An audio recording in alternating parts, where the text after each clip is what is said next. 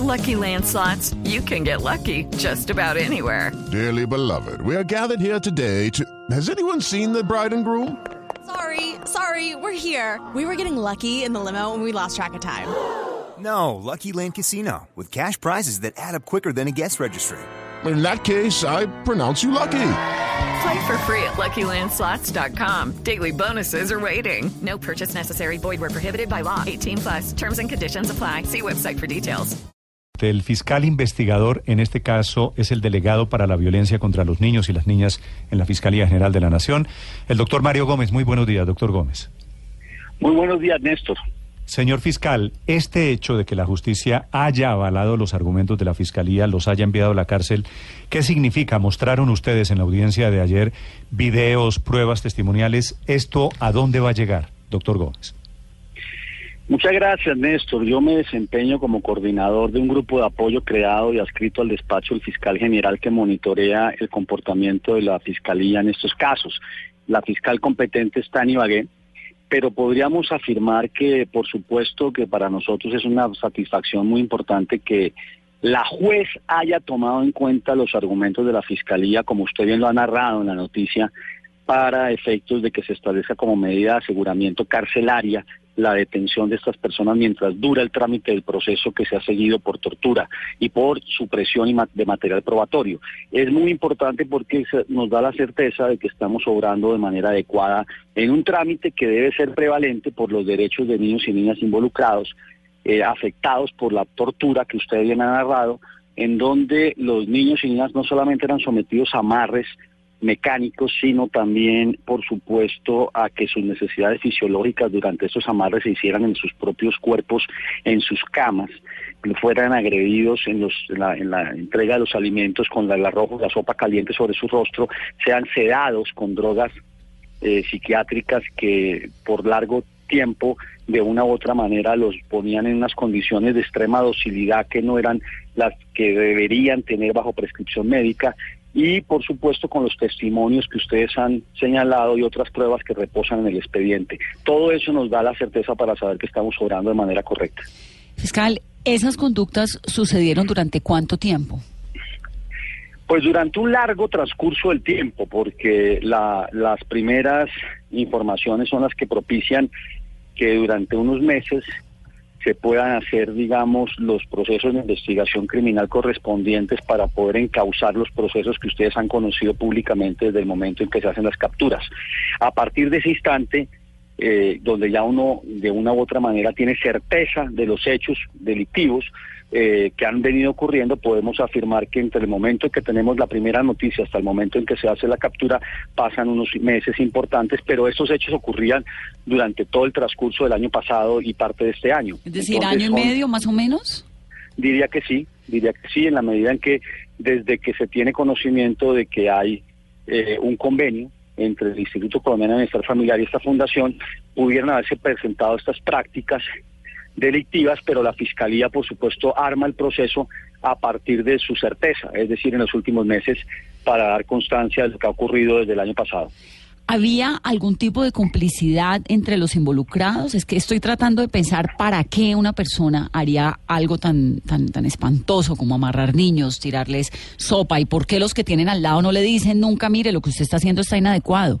¿Cuál era como el modus operandi de todos los que trabajaban en la fundación? Porque es que hay 10 personas que hacían lo mismo.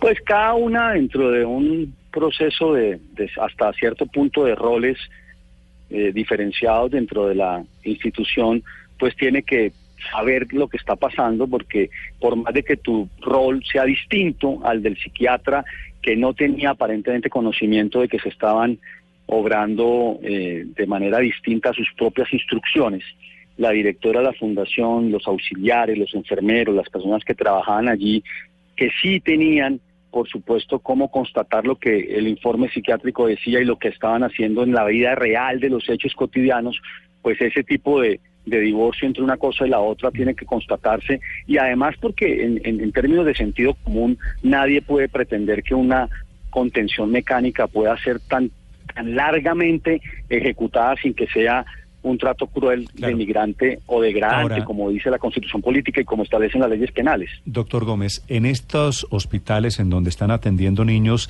que por su naturaleza tienden o pueden tender a la violencia, que son difíciles de manejar, ¿es normal que los amarren? Que ha sido uno de los argumentos de las familias, de los pocos que defienden los procedimientos que tenían allí en peces vivos. Cualquier práctica de esa naturaleza es la última ratio, es la última posibilidad que se tiene, no la primera, y mucho menos por un larguísimo transcurso del tiempo. Es decir, que aquí también hay que entender que las modalidades de doctrinas castrenses aplicadas como castigo, las sedaciones, los amarres, todo eso en su conjunto configura el delito de tortura que en, el, que en este caso y dentro de las modalidades del delito hay una que establece que cuando se discrimina a un individuo con intimidación, hay afectos de castigarlo o con una práctica física de daño psicológico y físico de tal extremo, pues por supuesto que configura parte de esta situación delictiva y evidentemente los tiempos en que se ejecuta llevan a, a pensar que son eh, exageraciones. Y son malas aplicaciones de las praxis médicas establecidas.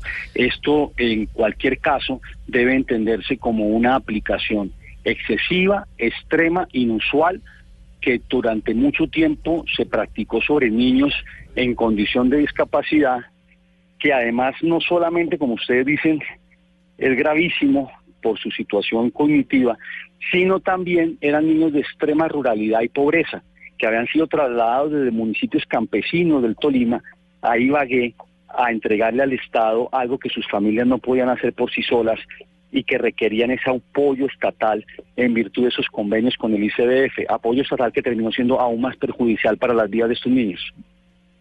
Fiscal, hay una versión según la cual estas 10 personas que ahora están en la cárcel no llevarían mucho tiempo en la Fundación Peces Vivos, es decir, que estaban cometiendo estas torturas a los niños y a los jóvenes en condición de discapacidad, pero que antes había otro grupo de funcionarios que también tenían las mismas prácticas. ¿Eso lo han podido demostrar desde la investigación? Pues mire, parte de eso es lo que se está acreditando en el proceso de investigación en curso. Por supuesto que los grados de responsabilidad pueden diferir de conformidad con el rol que cada cual tiene y del tiempo en que lo desempeña. Eh, eso es parte de los procesos que tienen que analizarse en un trámite judicial como este. Y eso es lo que se está haciendo.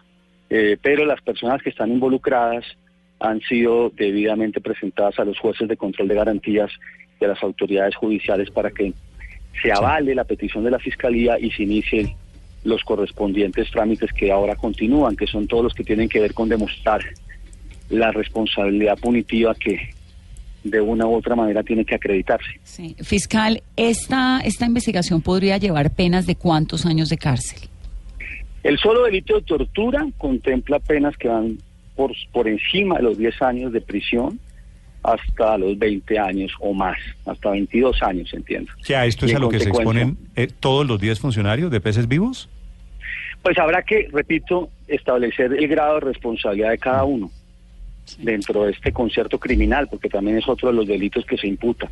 Se imputan tres, tortura, concierto para delinquir y todo lo que tiene que ver con la supresión de material probatorio. Y eso ya está en manos de, de la justicia. Doctor Gómez, gracias por explicarle a los oyentes de Blue Radio la situación allí sobre el increíble caso de peces vivos de los niños con discapacidad mental. Feliz día.